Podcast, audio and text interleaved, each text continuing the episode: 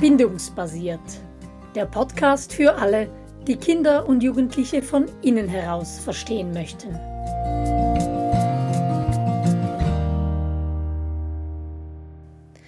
Wie Beziehung in Lernsettings gelingt, so heißt unsere aktuelle Podcast-Serie. Und heute möchten wir uns anschauen, wie wir einen Kontext der Verbundenheit aufbauen können. Ja, und wir, das sind einmal mehr in dieser Serie Michael Miedaner und ich, Simona Zäh vom Kompetenzzentrum bindungsbasiert.ch. Michael, in den letzten zwei Folgen haben wir darüber gesprochen, dass Beziehung fürs Lernen so wichtig ist und wir haben auch ein kleines Plädoyer dafür gehalten, dass wir Erwachsenen hier in Sachen Beziehung die Verantwortung und den Lead übernehmen. Wir haben da von einem starken Alpha gesprochen und davor, dass wir nicht davor zurückschrecken sollten von dieser dienenden Art von Macht, die wir Bindungsmacht genannt haben. Und in dieser und in der nächsten Folge möchten wir uns gerne anschauen, wie wir das denn genau machen, wie wir eine Beziehung aufbauen zu unseren Schülern, nähren und erhalten oder eben wie wir einen Kontext der Verbundenheit aufbauen. Und Michael, magst du mal beschreiben, was wir da mit dem Kontext der Verbundenheit genau meinen? Ja, das mache ich gerne. Also dieses Wort Kontext kommt ja aus dem Lateinischen kontextere, was so viel heißt wie verknüpfen, verflechten. Und das wiederum ist zusammengesetzt aus dem Präfix kon, also zusammen, und dem Verb texere, was heißt weben, flechten. Das heißt, zusammen flechten wir ein, ein Gewebe, was uns verbindet. Und das ist natürlich die Arbeit oder die Aufgabe des verantwortlichen Erwachsenen. Er ist sozusagen der Webmeister am Webstuhl, der diesen Kontext ähm, produziert, herstellt und quasi als Einladung dem Kind, dem Jugendlichen anbietet. Mhm. Also dieser, dieser Kontext, dieses Gewebe, dieses Geflecht, das ist eigentlich das, was die Kultur, die Stimmung, die Atmosphäre ausmachen sollte in einem Klassenzimmer und eigentlich der Hintergrund und der Untergrund, wo alles andere darauf spielt. Das siehst du auch so, nehme ich an. Auf jeden Fall, ja. Also das war bei mir natürlich ein jahrzehntelanger Prozess. Ähm, ich bin geschult worden an den Fachhochschulen der Pädagogik und da war das in dem Sinn nicht wirklich ein Thema. Da ging es um Lehrpläne, um Methodik, um Didaktik. Und je mehr ich mich einerseits mit Neufeld beschäftigt habe und natürlich auch immer wieder angestoßen bin mit schwierigen Schülern und Klassen, desto bewusster wurde ich mir der Wirkung und der unbedingten Notwendigkeit der Beziehungsarbeit im Klassenzimmer. Ich weiß nicht, wie hast du das erlebt in deiner Schulkarriere als Unterrichtende? Ja, also an der PH habe ich vor allem gelernt, Unterrichtseinstiege zu planen, ähm, da irgendwie ein aktuelles politisches Thema ähm, zu schnappen oder in Geografie, was ich unterrichtet habe, den aktuellsten Vulkanausbruch oder solche Dinge. Aber die Wichtigkeit davon, dass zuerst mal die Beziehung aktiviert werden muss. Und das kann gehen über so ein Vulkanthema, aber die Wichtigkeit, dass wir nicht kalt starten in Sachen Beziehung und irgendwie Aufmerksamkeit einfordern zu Beginn der Stunde, sondern dass wir unsere Schülerinnen und Schüler sammeln, dass wir uns mit ihnen verbinden. Ähm, das musste ich mir außerhalb von der PH aneignen und meine eigenen ähm, ja, meine eigene Praktik da irgendwie einfließen lassen in mein, in mein Lehrerleben. Mhm. Wir sprechen da ja von Sammeln, oder? Dass wir unsere Schülerinnen und Schüler sammeln sollten. Vielleicht magst du dazu was sagen zu diesem Begriff oder was wir damit genau verstehen.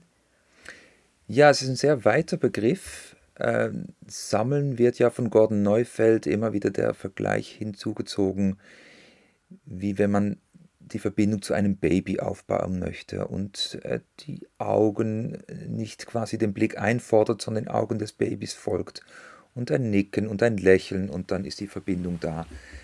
Das funktioniert auch bei Kindern und Jugendlichen, bei Erwachsenen braucht aber schon noch ein bisschen mehr. Also es geht vor allem, denke ich, letztendlich um die innere Haltung und ich möchte da wieder das Buch von Takeo Doi, diesem japanischen Psychoanalytiker, empfehlen und erwähnen. Er schreibt ja, wie er in Amerika angekommen ist als Professor und schockiert war, als er eingeladen wurde bei Leute zu Hause, bei Leuten zu Hause, dass man ihn einfach hat sein lassen. Er soll selber sich bedienen und dort stehen die Flaschen, da kann er sich was einschenken und dort ist das Buffet und er war völlig überfordert. Und ich finde das Bild wunderschön, weil das ist auch so ein bisschen die moderne Pädagogik, dieses selbstgesteuerte Lernen, Reife Schüler mögen das können, selbstgesteuert quasi sich den Stoff, Stoff aneignen, was aber ein Grundbedürfnis jedes Kindes, jedes, also der meisten Jugendlichen ist, dass wir sie willkommen heißen und wir ihnen quasi als Gast bei uns jegliche Hilfe und Hilfestellung anbieten, damit sie entspannen können, damit sie sich zu Hause fühlen. Also dieses Willkommensein, sich freuen auf die Klasse, das auch zu zeigen, sich freuen auf die einzelnen Schüler, das ist für mich der Kontext, in dem zumindest schon mal gut gestartet werden kann. Mhm. Also diese, diese Verbindung aufbauen, da habe ich immer so ein Bild vor mir, dass es ein, zum einen mal zum Schuljahresbeginn ein Sammeln gibt, wenn man überhaupt mal eine neue Klasse bekommt, dass man da wirklich in die Beziehung investiert und nicht gleich ähm, in der ersten Lektion mit dem Lehrplan oder dem Stoffplan beginnt, sondern wirklich genügend Zeit sich einplant, um diese Beziehung überhaupt mal aufleben zu lassen und ähm, herzustellen. Also das ist ganz wichtig zu Schuljahresbeginn, aber das Sammeln ist für mich auch wichtig. Ähm, immer wenn ich eine Klasse übernommen habe, die sind für, bei mir für zwei Stunden Geschichte, Politik oder Geografie vorbeigekommen, dass ich da die Verbindung hergestellt habe und dann aber auch im Einzelnen, oder wenn es ein Eins zu eins gibt mit Schülern, dass man da wieder die Augen, das Lächeln und das Nicken einsammeln kann. Genau. Hast du Beispiele, wie du das machst, Michael, wenn du eine neue Klasse bekommst, Anfang Schuljahr? Ja, ich glaube, ich habe das auch schon angesprochen. Also das ist sicher die ganz persönliche Begrüßung am Anfang, mich im Vorfeld schon, je nachdem mit ihnen in Kontakt setzen, vielleicht die vorhergehen, also die Klasse, wo sie sich vorher noch befinden, äh, mal besuchen, mich vorstellen, also schon äh, gewisses Bindungsverhalten antizipieren. Worauf ich gerne zu sprechen kommen möchte, und das wäre sicher auch ein Punkt, wo du viel Erfahrung hast, was mache ich mit den Schülern und Schülerinnen, wo es nicht funktioniert? Weil die meisten Schüler und Schülerinnen sind eigentlich offen für eine Bindung auch den Lehrpersonen gegenüber. Und da gibt es aber eben ein paar, die sind eher in Widerstand, wollen nichts mit einem zu tun haben, aufgrund ihrer Geschichte vielleicht nicht die tollsten Erfahrungen mit Erwachsenen oder mit Lehrpersonen gemacht. Und um die geht es ja vor allem, die muss ich auch gewinnen können. Und da denke ich, ist es ganz spannend, sich mal reinzuknien, wie, wie mache ich das? Mhm. Das sind ja dann auch oft diejenigen, die das Klassengefüge auseinanderwirbeln können. Das letzte Mal haben wir ja von verschiedenen Sonnen in einem Sonnensystem gesprochen, dass es so wichtig ist, dass wir auch diese Schülerinnen und Schüler auf unsere Seite bringen können und eine Beziehung zu ihnen aufbauen können. Und ich mache das am liebsten auf der zweiten Bindungsstufe. Wir haben ja schon eine Podcast-Folge darüber gemacht, ähm, über diese Stufe, wo wir uns über Gleichheit binden. Das ist die unverfänglichste, die unverletzlichste Stufe, dass ich irgendetwas finde, wo wir gleich sind, diese Schülerin, dieser Schüler und ich. Ich nehme an, Michael, das machst du auch so. Ja, ja, auf jeden Fall. Das haben wir schon thematisiert, dass ich schaue, welche Musik hört er, ähm, von wo kommt er, welche Nationalität, dass ich mich interessiere für sein Land, für die Stadt, wo er herkommt, für den Geburtsort. Das wirkt Wunder aha, du kommst aus Bolivien und dann ein paar Wörter auf Spanisch und dann, dann leuchten die Augen. Also man kann da mit wenig Mitteln schon ganz viel bewirken. Ich arbeite auch ganz stark auf der ersten Bindungsebene, nämlich über die fünf Sinne. Ich kann natürlich nicht alle Sinne einsetzen, aber die Augen, also ich versuche, ich, ich nenne das, es klingt, man könnte das falsch verstehen, einen weichen Blick, also nicht einen bohrenden Blick, einen fordernden Blick, sondern ein Blick, der willkommen ist oder willkommen sein ausdrückt und nicht so, äh, schau mich jetzt an, wenn ich mit dir rede, sondern ja, du kannst mich anschauen und wenn dir nicht danach ist, ist es auch okay. Ich habe mal diesen Begriff von Oblique Tracking äh, kennengelernt, mhm. wo man äh, so arbeitet. Ich habe ja eine Weile lang mit Babytherapie gearbeitet, dass manche Babys ertragen den Blick nicht von Fremden und dann schaut man so leicht dran vorbei und kriegt aber trotzdem mit, ist trotzdem in Kontakt, aber man schaut schräg nebendurch. Funktioniert auch bei Jugendlichen sehr gut. Also ich gehe nicht aus der Beziehung, aber ich bin ein bisschen nebendran und trotzdem kann ich im Blickfeld wahrnehmen, was so geht. Weil manchmal ist der Augenkontakt nicht passend, ist es zu konfrontativ für manche Kinder, für manche Jugendliche und das muss man respektieren. Je nach kulturellem Hintergrund auch. Fühlen sich nackt, fühlen sich ausgestellt, ungeschützt. Dann die körperliche Ebene, also ich habe irgendwann mal eine Videosession gehabt, wo ich dann gesehen habe, wie das wirkt, wenn ich als 1,84 Mann äh, von oben herab dem sitzenden Schüler irgendwas versuche zu vermitteln. Mhm. Jetzt ziehe ich einen Stuhl heran und begebe mich auf die gleiche Höhe. Also wir sind ebenbürtig und ich gehe mit ihm nicht von oben herab, das jetzt nicht nur bildlich gesprochen, sondern ganz real in Beziehung, sondern versuche auf der gleichen Ebene zu sein. Dann meine Stimme, also über das Gehör, über den Sinn des, des, des also den auditiven Sinn, eine warme Stimme, eine weiche Stimme, wohlwollend, sonor, einladend, langsam, nicht zu schnell. Berührung geht meistens nicht, das vermeide ich, aber so ein Gefühl von Wärme ausstrahlen, ich wärme dich, könnte man bildlich gesagt sagen. Also das ist so dieser Kontext wieder, der dann aufgebaut wird, dieses Feld, wo ein Schüler, behaupte ich mal, spürt und fühlt und sich dann nicht gleich sofort, aber irgendwann langsam anfängt zu öffnen.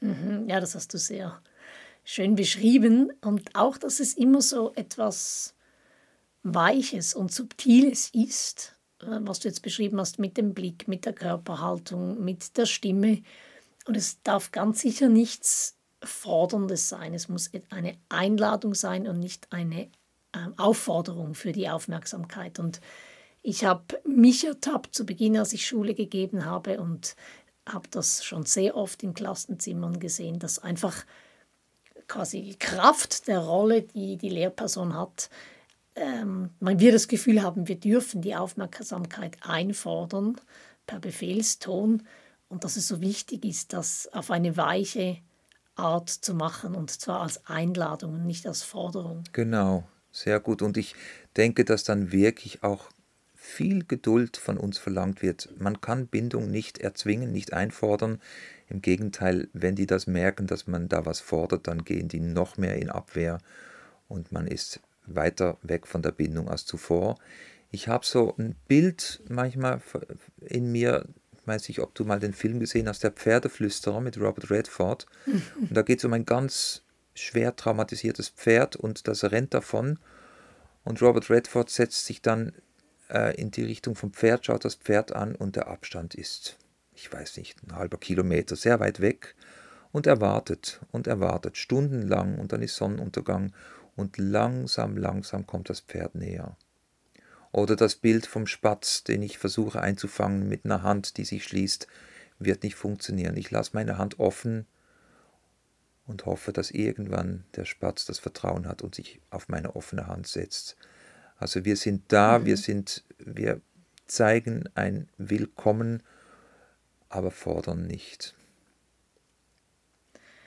Und wir übernehmen die Verantwortung dafür, oder? Auf jeden Auch Fall, ja. Uns die Tür zugeschlagen wird oder der Spatz davon fliegt oder das Pferd noch weiter weggeht, bildlich gesprochen, ähm, dann bleibt bei uns die Einladung, die Tür immer offen und wir versuchen dieses Sammeln jeden Tag aufs Neue, auch wenn der Schüler oder die Schülerin sich unflätig benommen hat uns gegenüber oder uns enttäuscht hat oder was auch immer. Wir sind verantwortlich für die Beziehung und gerade bei Kindern und Jugendlichen, die nicht reif sind und irgendwo in ihrer Entwicklung stecken geblieben sind und deshalb auch beim Lernen irgendwo anstehen, ist das einfach so wichtig und eigentlich die einzige Möglichkeit für sie irgendwo ins Lernen zu finden. Ja, ja, und das ist anspruchsvoll. Also ich meine, ich habe ein Beispiel von heute. Da war eine Geschichte bei uns an der Schule, wo ein Jugendlicher heimlich einen anderen Jugendlichen fotografiert hat und hat dann das auf TikTok ins Netz gestellt. Eine Riesengeschichte und das ist rausgekommen. Wir wussten dann, wer es war. Und gleichzeitig der Jugendliche, der das äh, verbrochen hat, und Anführungs- und Schlusszeichen, der hatte von mir noch ein Gipfeli zugute, ein Croissant, weil er gestern am Schulan beim Schulanfang gefehlt hatte, habe ich ihm versprochen, ich bringe dir das heute. Und da habe ich gemerkt, ja, jetzt hat er so einen Mist gebaut und jetzt habe ich ihm ein Gipfeli versprochen, das passt doch irgendwie nicht. Und dann ist mir wieder gewusst, bewusst geworden, nein, dein Verhalten, auch mag es noch so schräg sein, wird nicht die Beziehung, die Bindung, die ich bis jetzt mit dir hatte, gefährden. Im Gegenteil, die bleibt bestehen und ich gebe dir das Gipfeli gerne, auch wenn das, was jetzt gelaufen ist, nicht so toll war. Und das ist, das ist herausfordernd, weil man ist ja auch nur Mensch und ist dann wütend und denkt, nee, also sicher nicht alle anderen oder der das Opfer kriegt, aber dann wirklich das zu trennen und zu sagen, hey, die Bindung hat Vortritt vor allem und der kriegt jetzt sein Gipfel. Und dann wenn er das angenommen hat, dann hast du auch eine Beziehung aufgebaut, um über das zu sprechen, was er da ähm, angestellt hat. Oder? Genau. Also ansonsten genau. könntest du ihn vermutlich gar nicht erreichen. Genau, genau. Ja, das ist ja Wund ein wunderschönes Beispiel eigentlich, um schon abzuschließen.